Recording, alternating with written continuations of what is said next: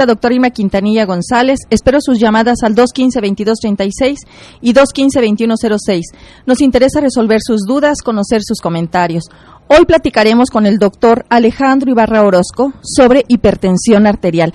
Gracias, doctor Alejandro, por haber aceptado acompañarnos el día de hoy a este programa. Muchas gracias, muy buenos días. Bueno, pues el doctor Alejandro Ibarra es médico, cirujano egresado de la Facultad de Medicina de la Universidad Nacional Autónoma de México.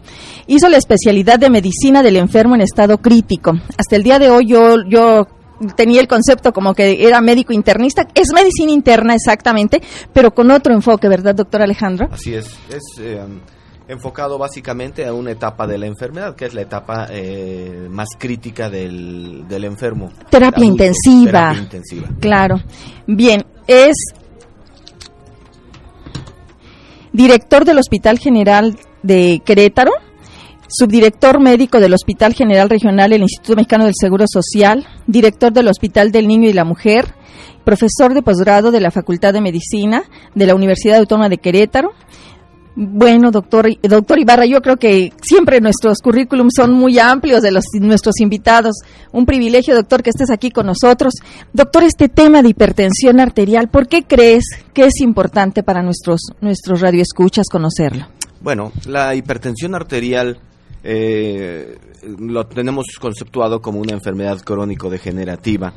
¿verdad? Y la importancia eh, radica en que, según la última encuesta nacional, cuando todos pensábamos que debíamos, debíamos de cuidarnos de la diabetes mellitus y que, si mal no recuerdo, ese fue el motivo de la encuesta nacional, ¿verdad? Resulta que la prevalencia de la hipertensión arterial fue incluso el más del doble que la prevalencia de la diabetes mellitus. Estamos hablando del rango de más aproximadamente el 30% de la población. Mm, es altísimo, es altísimo definitivamente. Doctor Alejandro, ¿y qué es la hipertensión arterial? Bueno, la hipertensión arterial se define como, eh, mm, podríamos decir que una situación arbitraria es definir eh, presión arterial eh, superior a, a, determinadas cifras, ya sea diastólicas o sistólicas. Sin embargo, ¿verdad? Lo que realmente es importante y debemos de tomar en cuenta es de que la hipertensión arterial eh, es el, la subida o la elevación de las cifras tensionales basales de una persona. Bien, ¿Para qué nos sirve la presión arterial en las personas? Bueno, la presión arterial físicamente está eh, originada, ¿verdad? Mediante eh, una bomba que es el corazón eh, el, líquido que se bombea, que es la sangre, y las resistencias vasculares periféricas. Todo esto eh, genera cierta presión eh, hidrostática que nos ayuda a llevar nutrimentos, oxígeno a todas las células de nuestro cuerpo. De ahí se origina la presión arterial. Bien, doctor, ¿por qué la hipertensión arterial es conocida como el enemigo silencioso? Bien, desgraciadamente no todos percibimos una subida de presión arterial de la misma manera. De hecho, podríamos decir que aquellos que tienen la presión arterial elevada y que no sienten o no hacen caso de sus eh, síntomas, es cuando esto eh, se convierte en el enemigo silencioso o el asesino silencioso. Esto es, puede provocar daños a órganos blancos muy severos y que nos dejen huella y consecuencias para el resto de nuestra vida. ¿E incluso podríamos hablar de la propia muerte? Definitivamente. Entonces podemos considerar que la hipertensión arterial básicamente puede pasar desapercibida para muchas personas que se adaptan a mantener presiones altas y que no lo saben. Así es. Sí, o que, le, o que le atribuyen sus, sus molestias a otros padecimientos. Y en un momento dado, el, la primera manifestación puede ser la muerte en nuestro paciente o un infarto o una hemorragia cerebral. ¿Estamos correctos? Absolutamente. Doctor Alejandro, eh, nosotros eh, realmente quisiéramos en nuestra población, en nuestros radioescuchas, que acudieran oportunamente. ¿Qué tendrían que hacer nuestros, nuestros radioescuchas, las personas que, que duden de que, de que tienen presión arterial elevada? y con los riesgos que ahorita más adelante platicaremos, ¿qué, ¿cuál sería el objetivo de, de nuestra plática? Bueno, yo creo que es muy importante eh, saber cuáles son nuestras cifras, tensionales basales. Y para esto debe de ser, eh, debe de tomarse la presión arterial eh, en una forma correcta. ¿A qué se refiere con basales? Eh, eh, hablamos de que de, todos debemos de conocer cuál es nuestra presión arterial en situación normal. Esto es, que no, este, no se haya tomado café ni fumado media hora previa a la toma de la presión arterial, que esté el paciente esté sentado, que el manguillo, eh, el, mango, el manguillo donde se detecta la, la presión arterial no esté eh, demasiado holgado ni demasiado apretado, o sea, debe ser del tamaño adecuado. Um, eh, este debe de estar a la altura del corazón. Um, que no haya una situación de estrés. De estrés, ¿verdad? Que no, no haya hecho ejercicio previamente en los 30 minutos. Todo esto nos da unas cifras tensionales que llamamos sistólica y diastólica, ¿verdad? Esa, esa puede ser nuestra, eh, nuestras cifras basales. Hay que tomar en cuenta, ¿verdad? De que esto es un proceso dinámico, ¿verdad? Estamos hablando de una, de una situación hidráulica, ¿verdad? El corazón late 90 mil veces en un día. Entonces, la presión arterial tendrá pequeñas variaciones en el transcurso del día. Bien, entonces estaríamos hablando de que el corazón hace las veces de bomba. Así es. Entonces, imaginemos una, eh, a nuestro corazón y a nuestro organismo como una tuber, tuberías y tuberías. con una bomba. Así es. Entonces, todo aquello que esté modificando el número de latidos de nuestro corazón o que esté obstruyendo la, la, la, la libre circulación de nuestras tu- arterias en la tubería. en en la tubería, nos va a estar dando alteraciones en la presión arterial. Incluso el volumen que se está manejando normalmente, pues el cuerpo humano maneja aproximadamente 5 litros, ¿verdad?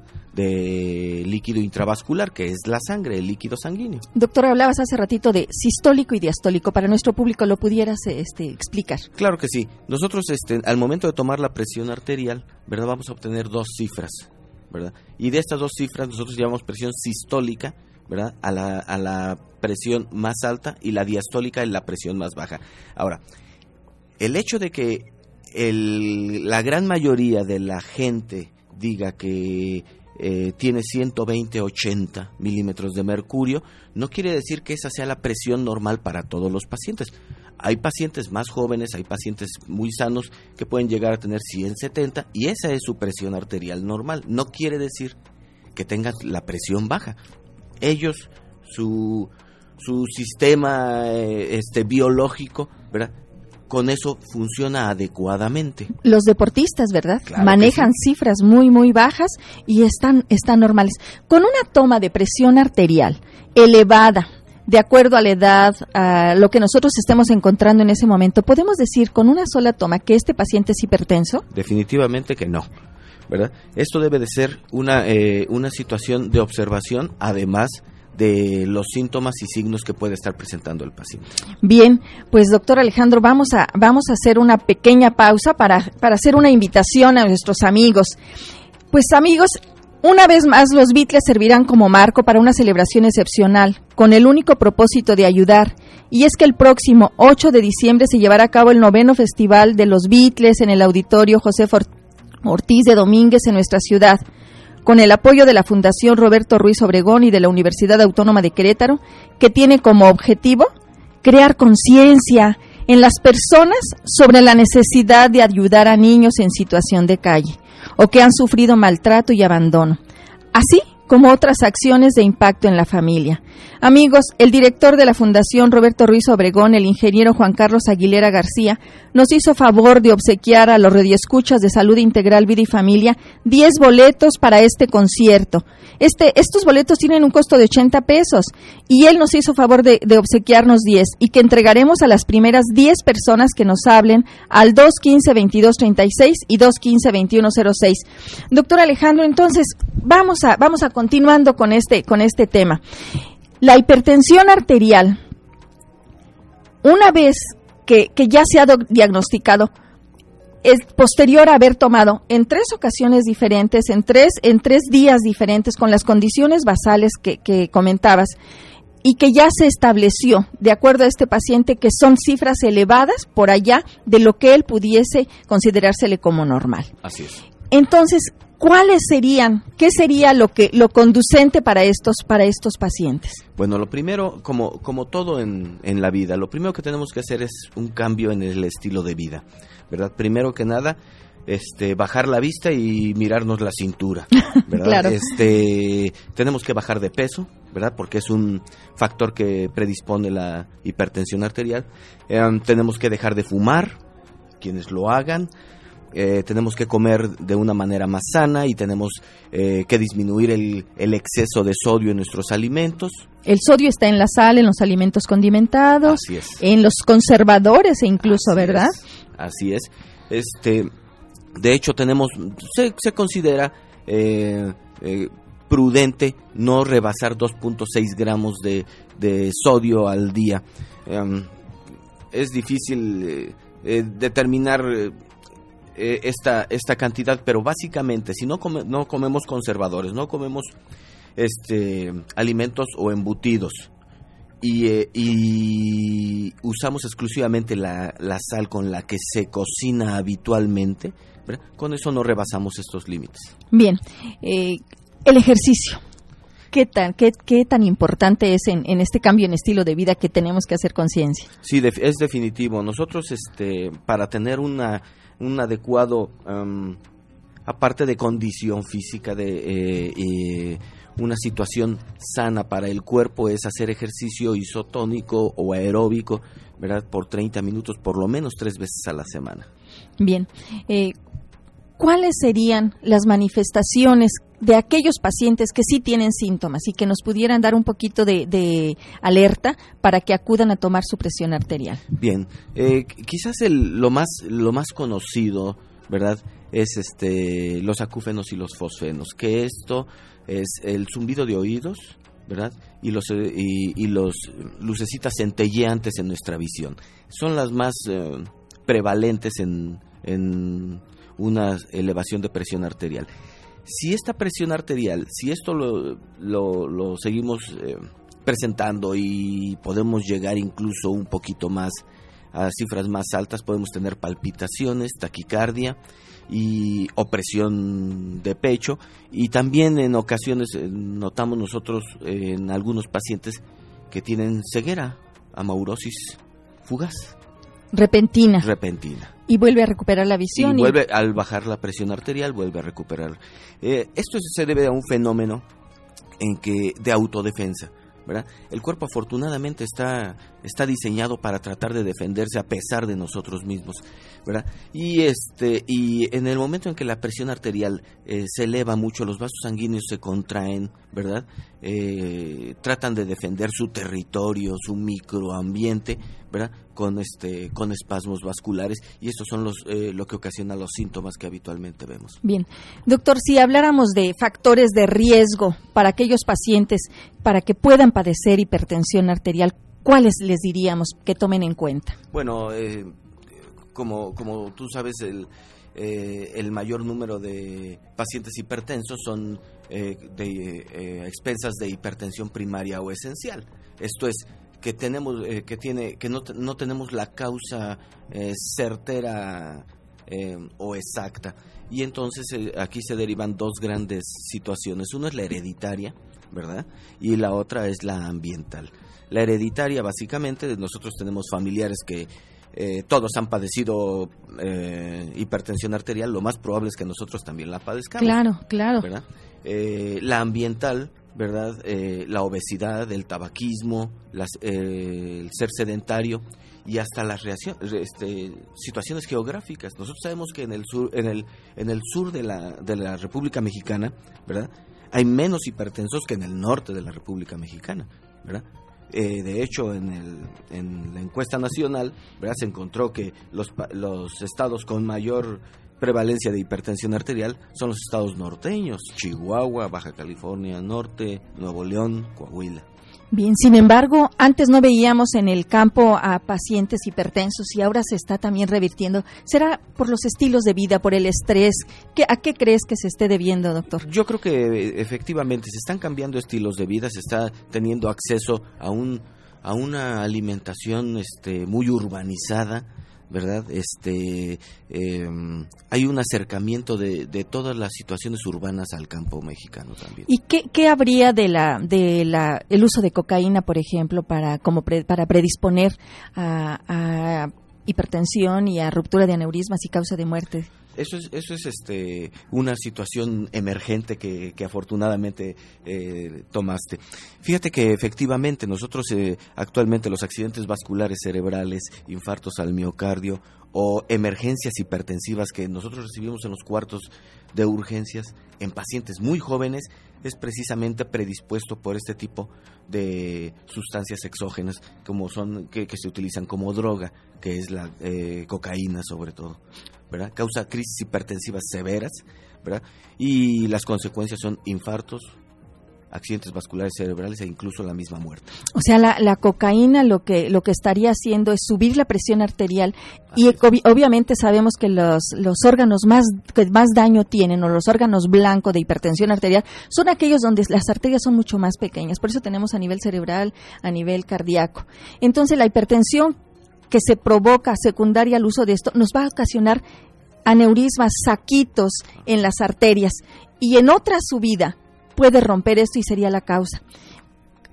Yo creo que aquí eh, de verdad es prender esos focos rojos de lo que hablábamos antes de empezar el programa, en que la gente, aunque no tenga manifestaciones, acuda a su chequeo de presión arterial para detectar oportunamente. Pero también aquellos jóvenes que, que creen que con el uso de estas sustancias van a a sentir nada más lo bueno, también lleva riesgos muy importantes, aparte de los adictivos. Muy bien, muy bien, doctor Alejandro. Pues yo quisiera que, que nos dijeras, ¿existe algún medicamento ideal que nos controle a todos los hipertensos? No, este, cada, cada Primero que nada tenemos que hacer los, los, cambios en el estilo de vida de los cuales hablamos y posteriormente un profesional de la medicina debe de eh, eh, establecer cuál sería la estrategia ¿verdad? Para bajar o restablecer los niveles normales de presión arterial en el paciente. Eh, eh, hay, hay, grupos muy eh, selectos en donde debemos de ser un poco más estrictos en esta situación. Eh, hablando específicamente, ¿verdad?, de la diabetes mellitus, ¿verdad? La diabetes mellitus y, el, y la hipertensión arterial comparten órganos blancos, ¿verdad? Y o sea, órganos a los que van a dañar. A los que van a dañar directamente, ¿verdad? Y que pueden sumar esas, esas, esos efectos deleterios. Específicamente estoy hablando de riñón en este momento. Claro. ¿Verdad? Presión arterial elevada y descontrol glucémico, ¿verdad? Nos van a hacer, nos van a llevar a una insuficiencia renal crónica terminal muy pronto a este paciente, claro. ¿verdad? Y obviamente con este es un círculo vicioso porque va a tener más descontrol de su presión arterial, va a tener más elevación de la presión arterial, ¿verdad? Y entonces eh, vamos a ver eh, a un paciente joven, ¿verdad? Ya este en situaciones eh, paliativas como es procesos dialíticos y cosas por el estilo. Claro, eh, yo creo que, que, aquí una vez que, que diagnosticamos a un paciente hipertenso, eh, como tú decías, doctor, la mayoría de nuestros hipertensos son idiopáticos, no sabemos la causa. Pero tenemos que realizar exámenes de laboratorio específicos. Así es. ¿Cuáles serían estos, doctor? Yo creo que, yo creo que, o sea, un médico siempre va a comenzar con una biometría hemática. Claro. Biometría hemática y química sanguínea para ver la función renal. ¿Y la química sanguínea qué, es, qué exámenes comprende? Es glucosa, urea, creatinina. Para ver funcionamiento de riñón. Así es. A ver qué está pasando. Así es. ¿Qué más, doctor? Eh, bueno, podríamos eh, tener eh, en consideración, por ejemplo, los electrolitos séricos, que es el sodio, cloro. Y, valorando nuestra tubería que, de la que hablábamos, colesterol, colesterol, triglicéridos, ¿qué tanto nos están disminuyendo la luz de nuestras arterias, verdad? Así es. El uso de nuestra, de nuestra tubería, como tú bien dices, ¿verdad? Va acumulando un sarro que en nosotros se llama colesterol. Bien, y qué importante es que lo detectemos oportunamente. Bien, amigos, no olviden llamarnos a nuestros teléfonos 215-2236 y 215-2106 tanto para sus boletos como para las dudas que ustedes tengan y que aquí tenemos a un experto, el doctor Alejandro Ibarra Orozco. Vamos a un corte y regresamos.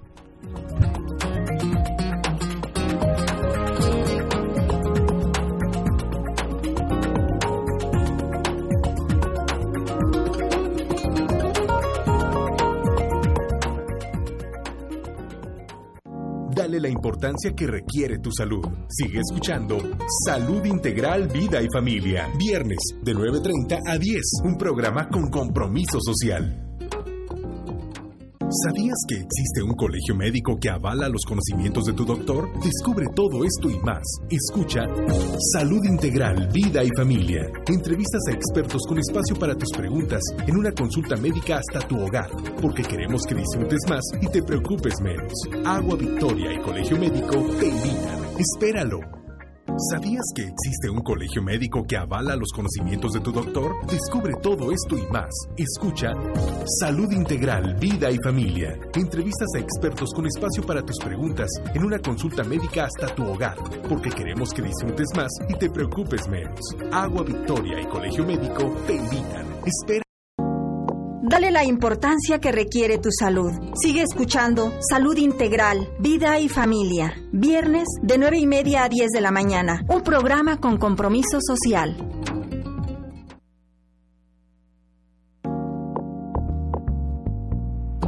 Muy bien, doctor, pues vamos a continuar. Nos han llegado ya ahorita tres preguntas y dos en, en general este, nos hablan prácticamente de los mismos. Dice que si nos le podríamos hablar a las pacientes sobre presión baja, ¿qué consecuencias trae esta, esta situación? Eh, eh, el, esto es uno de los mitos de la, de la presión arterial. Eh, cuando nosotros hablamos de presión arterial baja, ¿verdad? Debe, debe de haber una falla en cualquiera de las tres componentes que determinan la presión arterial.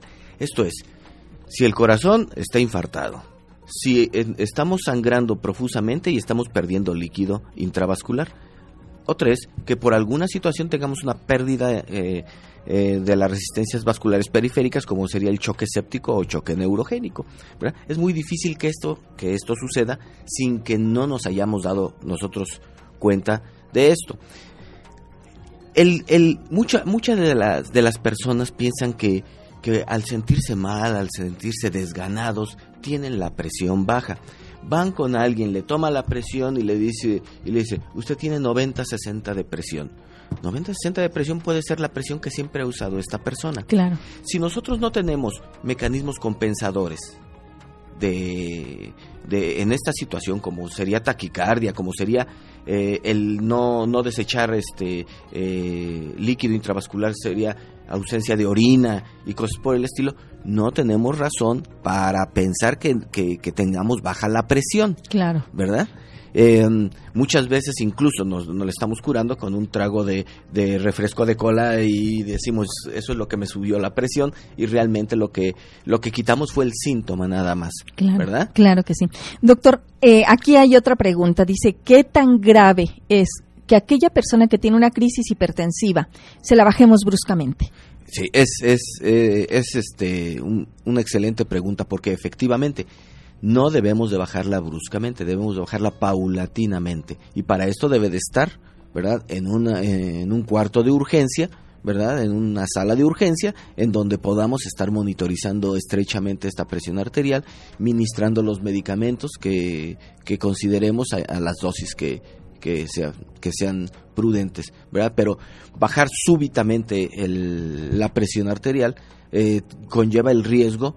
Eh, vamos, eh, debemos de recordar lo que comentamos hace rato de que los vasos están este, apretados, como quien dice, tratando de defenderse. Claro. Si nosotros bajamos la presión súbitamente, ¿verdad? Podemos provocar una hemorragia periférica de este, de estos, en, de, en estos vasos, en y, estas áreas. Claro, y qué importante es que los pacientes acudan a los servicios adecuados o con su médico de, de familiar o médico internista o cardiólogo para que para que valore esta situación, porque en muchas ocasiones ya los pacientes han tenido tantas crisis hipertensivas que creen que porque se les puso la pastillita debajo de la lengua, lo hacen arbitrariamente y podemos tener complicaciones realmente importantes. Así es. Eh, aquí es muy importante, como bien refieres, ¿verdad?, que acudamos al profesional que, que puede resolvernos eh, el caso. Una de las cosas que... Eh, yo todavía eh, pregono cada que tengo oportunidad, como en esta ocasión que amablemente me invitaste. Gracias. Este es eh, no hay que esperar que llegue una ambulancia por, por un paciente. Si nosotros podemos trasladarlo al servicio de urgencia, hay que trasladarlo. Claro. Vamos a perder minutos preciosos esperando un vehículo que a lo mejor no va a llegar. Claro. ¿Verdad? Este, debemos de, eh, así como debemos de asumir la responsabilidad en cuanto a nuestra salud que nos corresponde, ¿verdad? También debemos de, de ser propositivos para obtener esta, esta salud. O sea, no debemos de esperar, ¿verdad? A, a que otro resuelva. Exacto. Tenemos que corresponsabilizarnos en todos los padecimientos. Yo creo que uno de los mensajes también sería corresponsabilicémonos lo que me toca y lo que le toca al médico. Así y en este sentido, bueno, esto que puedo hacer hay que tratar de, de, asumirlo. Doctor Ibarra, no me queda claro todavía el tratamiento para nuestros pacientes, nuestros radioescuchas. ¿Existe un medicamento ideal que digan, todos este es el medicamento el más caro, el mejor y con esto voy a estar bien. ¿Existe algún medicamento? Mm, en, realidad tenemos un arsenal de medicamentos, ¿verdad? Como ya lo habíamos comentado, primero que nada hay que eh, cambiar el estilo de vida. ¿Verdad? Este, proteger lo que yo llamo nuestro hardware, ¿verdad? Claro. No es, es, es, lo único que tenemos, nuestro cuerpo, ¿verdad? Y hay que protegerlo. Y eh, tenemos un arsenal de medicamentos, tenemos inhibidores de la enzima convertidora de la angiotensina, calcio antagonistas, inhibidores de los receptores AT2, diuréticos, ¿verdad? Este, beta bloqueadores. Claro. Entonces, nuestro médico, de acuerdo a cada, a cada paciente, a las características de la hipertensión arterial, a las características del resto, de la condición del resto de nuestro cuerpo, deberá de elegir la, el medicamento y la dosis que debemos de tomar. Incluso la personalidad de nuestro paciente, es, ¿verdad? Hablábamos que la presión arterial es el resultado de la frecuencia de nuestro corazón por la resistencia de, nuestros, de nuestra tubería de los vasos. Habrá medicamentos que actúen a nivel del corazón, Así habrá es. medicamentos que actúen a nivel de arterias o habrá otros medicamentos que quitando un poquito incluso la ansiedad, ¿verdad? Nos, va, nos van a ayudar un poco. Realmente, doctor, esto, estos temas nos quedan siempre eh, cortos, ¿verdad? Porque el tiempo no nos, no nos ayuda. Yo quisiera, doctor Alejandro, que, que nos acompañaras nuevamente para hablar de un tema también muy importante, que es el síncope. Que, que, tenemos muchos problemas y que sería una también de las de las manifestaciones de este tipo de, de problemas. Así es. Doctor Alejandro, ¿a dónde te pueden te pueden consultar? También es una pregunta que nos ha llegado. ¿En qué teléfono te pueden buscar? El 215-3151, ¿verdad? O bien, eh, esto es por las tardes, por las mañanas 291-9200 en la extensión 2000. Bien, pues como siempre, un, un gusto saludarte y agradecida por estos conocimientos que con tanta generosidad nos compartes, sobre todo van a ser de mucha, mucha utilidad a nuestros radioescuchas. Gracias, doctor Alejandro, por estar aquí con nosotros. Muchas gracias, buenos días. Amigos, pues realmente volvemos nuevamente a, a hacer la reflexión. Ayudemos a niños en situación de calle. Es, en la página de nuestro, de nuestro correo vamos a poner un pensamiento para niños de la calle. Les doy una estrofa rápido para que no pase desapercibida esta, esta espacio. Niños de nadie, son niños de nadie, niños de la calle, niños de triste mirada y carita triste. Caminan descalzos, duermen en la calle, sus ojos reflejan dulzura y angustia. Son pobres despojos de la sociedad y cargan con culpas que no son las suyas, viviendo y durmiendo en la suciedad, soportando golpes, ofensas y burlas.